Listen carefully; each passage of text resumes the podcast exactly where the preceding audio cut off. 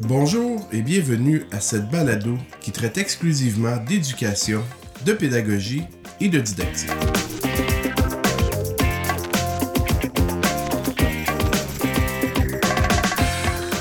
Je m'appelle Marc-André Girard.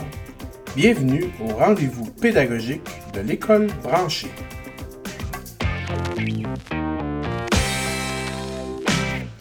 Alors, je suis avec Philippe Domaschio. Philippe, bonjour. Bonjour Marc-André. Ça va bien? Très bien, merci. Philippe, euh, aujourd'hui, on, va se parler à propos du- d'un projet que tu fais en classe, un projet de ville intelligente que tu fais. Euh, mais avant de parler du projet, j'aimerais ça que tu nous dresses un petit portrait de ton parcours professionnel. Bien, écoute, moi, j'ai commencé à enseigner en 1984 au Collège de Montréal. Euh, pendant sept ans de temps, j'ai enseigné plusieurs matières au Collège de Montréal et je suis arrivé au Collège Beaubois à Pierrefonds en 1991. Depuis ce temps-là, j'enseigne la géographie et l'éducation physique. J'ai enseigné à différents niveaux, mais exclusivement la géographie et l'éducation physique aujourd'hui. Je suis en secondaire 1 en éducation physique et en géographie. Donc, le, on va parler de, de la ville intelligente. Est-ce que tu peux euh, juste nous, euh, nous, ben, juste nous présenter c'est quoi? Puis après ça, on pourra aller peut-être un peu plus dans la description de l'activité. Ben, c'est un projet qu'on a commencé l'an dernier, donc en 2016, euh, un projet en géographie, qui, on, on demande aux élèves de représenter une ville sur une grande échelle, sur une grande carte, avec un aspect robotisé qui rend la ville intelligente. On pourra peut-être décrire un petit peu plus tard comment on peut rendre cette ville-là intelligente, puis qu'est-ce que les élèves... euh, je pourrais t'expliquer plus tard qu'est-ce que les élèves vont toucher, précisément en géographie. OK. Et ce- cette idée d'activité-là vient d'où? Tu as trouvé ça comment? Ben, c'est un petit peu grâce à toi qui m'a présenté un, ben, je te dirais un projet d'une euh, universitaire, Margarida Romero, qui enseignait à l'Université Laval à Québec, qui aujourd'hui enseigne à l'Université de Nice. Euh, Lorsqu'elle enseignait à l'Université Laval, avec ses élèves, avec, ses étudiants, elle a monté un projet, je te dirais presque clé en main, sur une ville intelligente. Puis euh, moi, ça m'a accroché quand tu m'as fait parvenir ce projet-là euh, universitaire qu'on peut faire au secondaire. Ce qui m'a accroché beaucoup, c'est le fait que je, je le voyais de A à Z. Je voyais le début, je voyais le milieu, je voyais la fin du projet. Puis euh, je trouvais presque que c'était clé en main, mais en même temps que je pouvais mettre à ma main. Je pouvais améliorer certaines choses, modifier certaines choses. Puis je voyais très bien comment ça, ça pouvait aller dans le programme d'univers social en primaire secondaire. C'est ça qui m'a accroché beaucoup. Et justement, euh, tu as intégré ça dans quelle partie du programme? Ben, nous, on, en univers social, en géographie, on voit ça par euh, type de territoire. Et le premier territoire qu'on regarde, nous autres, on a choisi de parler du territoire urbain. Donc, je trouvais qu'une ville intelligente, dans une grande métropole urbaine comme Montréal, je trouvais ça intellig- intéressant euh, de voir ça. Donc, tu n'as pas eu vraiment eu à faire de contorsion pour te trouver une activité intéressante. Tu n'as pas eu vraiment à, tordre un peu ou à triturer l'activité pour que ça rentre, ça rentrait vraiment bien dans le programme? Ça rentrait parfaitement bien dans le programme. Je me suis pas senti torturé du tout. Puis euh, non, euh, je, je trouvais que ça s'intégrait parfaitement bien. Euh, si on parle de l'activité maintenant, euh, on, on parle de quoi exactement? Comme quand on parle de, de. Premièrement, on a besoin de quoi comme matériel? Ou on peut peut-être parler du matériel après ou de l'activité? Vas-y de la façon. Ben, ben, juste, on va, on va peut-être mélanger les deux. Ouais. Ben, d'abord, faut, pour faire une, une ville intelligente, d'abord, il faut faire une carte. Puis une carte à grosse échelle. Là, on s'est demandé, puis euh, Margarida euh, Romero euh, proposait de faire ça sur un petit tapis mousse qu'on vend au magasin du dollar ou qu'on vend euh, vraiment pas cher. C'est à peu près euh, un pied par un pied, donc 30 cm par 30 cm, qu'on qu'on assemble comme un casse-tête. Euh, donc, on a, on a fait un, un grand, grand tapis. On s'est servi de la fabrique Beaubois pour l'installer par terre. Mais donc, donc les tapis, c'est c'est les tapis qu'on voit dans les garderies. Ouais. Avec plein de couleurs. C'est ça. Parfait. C'est ça qu'on a assemblé et qu'on a mis à notre. Ben, avec l'espace qu'on avait besoin. Je veux si on avait eu plus d'espace, on aurait pu faire plus grand. Si on avait moins d'espace, on aurait pu faire la carte plus petite. Mais on a parti de ça pour faire une carte à grande échelle. Puis, euh, comme on a quatre classes, ben, on a choisi quatre métropoles. Quatre métropoles. Honnêtement, je les ai choisies. Euh, j'ai changé cette année, je pourrais changer l'an prochain. J'ai choisi euh, Paris, Rome, Londres et New York. Bon.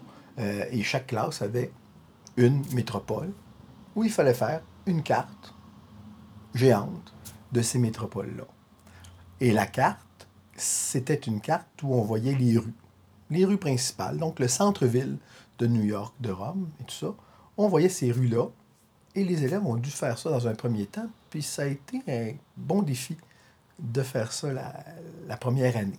Comment vous avez fait ça? Bien, honnêtement, on a demandé aux élèves, on a choisi une échelle. Je vous donne un chiffre, par exemple, un cinq centième. Puis euh, on, on a donné une carte de petit format. Puis on a dit aux élèves, ben là, à chacun, puis on a dit, ben là, il faut l'agrandir, il faut l'agrandir, il faut l'agrandir. Et on les a placés en équipe de quatre. Puis on leur, de, on leur a demandé de faire une section. Chaque équipe de quatre devait faire une section et on a assemblé ces sections-là ensemble. Ça n'a pas été facile, je te dirais. On a perdu beaucoup de temps à faire ça. Aujourd'hui, on a amélioré le processus. Vous faites ça comment? On prend un projecteur qu'on met au plafond, à la verticale, qui projette vers le bas. Et là, on a vraiment. Et là, on demande aux élèves de tracer la carte, projetée tout simplement, sur le tapis. Euh, on perd moins de temps et ça permet aux élèves de travailler les échelles différemment.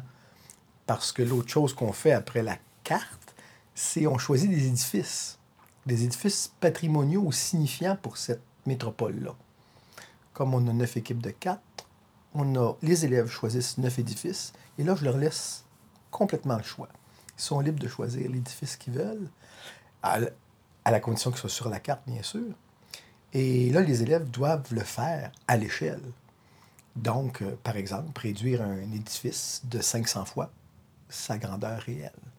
Et ils doivent trouver les mesures, chacun, chacune des faces de l'édifice, prendre ces mesures-là, les envoyer ensuite sur une découpeuse laser avec un dessin vectoriel préalablement sur l'ordinateur.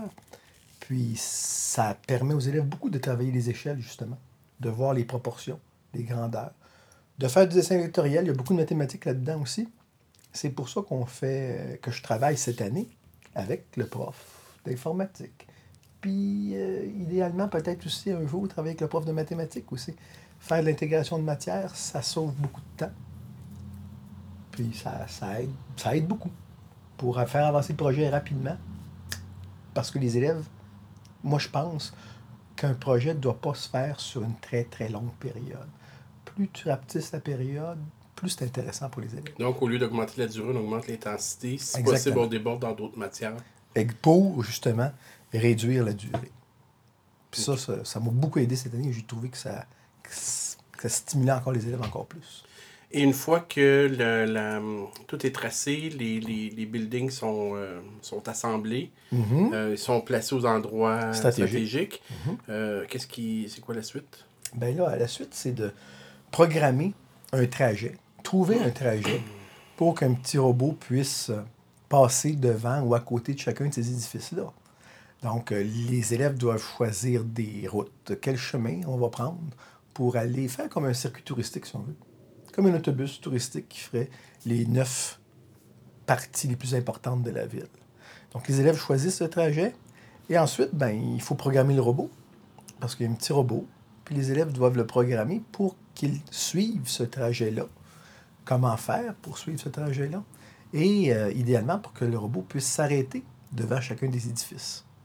Parce que ça, cette année, c'est ce qu'on a ajouté. On, on demande aux élèves de, de présenter leur édifice, de dire ce qu'il y a d'intéressant là-dedans. Puis le robot s'arrête et idéalement, je suis là-dedans, là, il va partir la présentation audiovisuelle des équipes pour leur édifice. Euh, on est en 2017, tu as commencé à enseigner en 84, donc Ouais. ça fait 33 ans que tu enseignes, grosso modo. Ouais.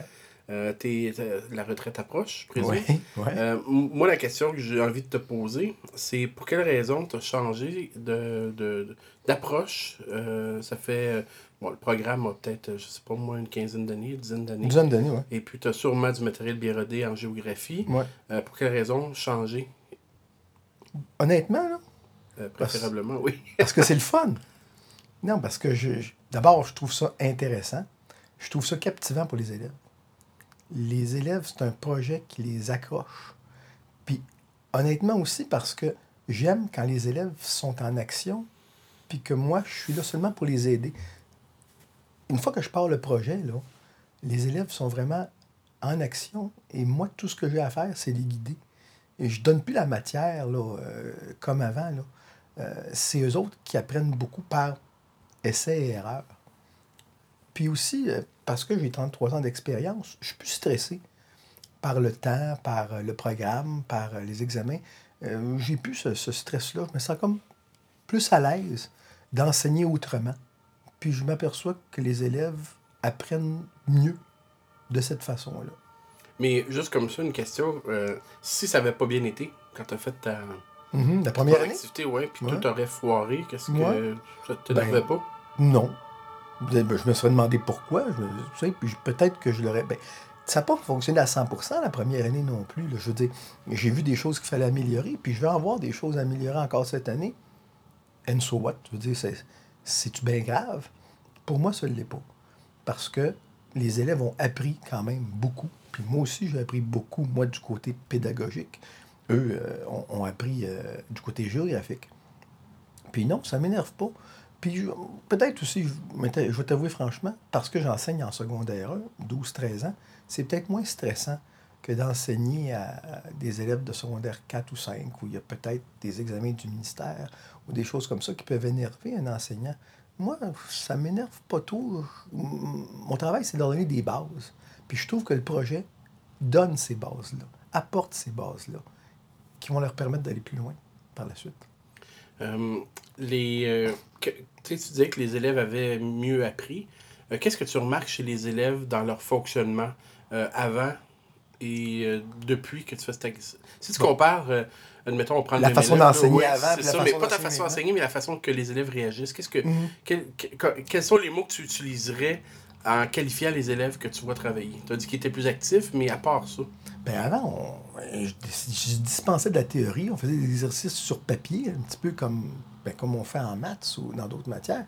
Mais aujourd'hui, les exercices sont plus pratico-pratiques.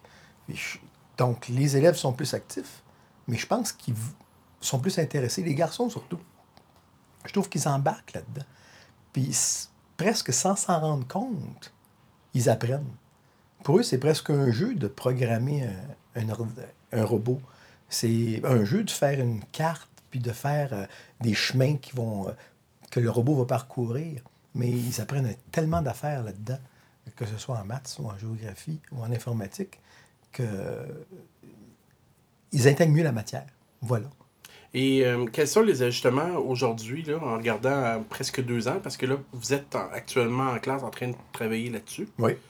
Euh, mais euh, jusqu'à maintenant, là, quelles sont les améliorations que tu aimerais apporter à cette activité-là dans l'année prochaine ou les prochaines années?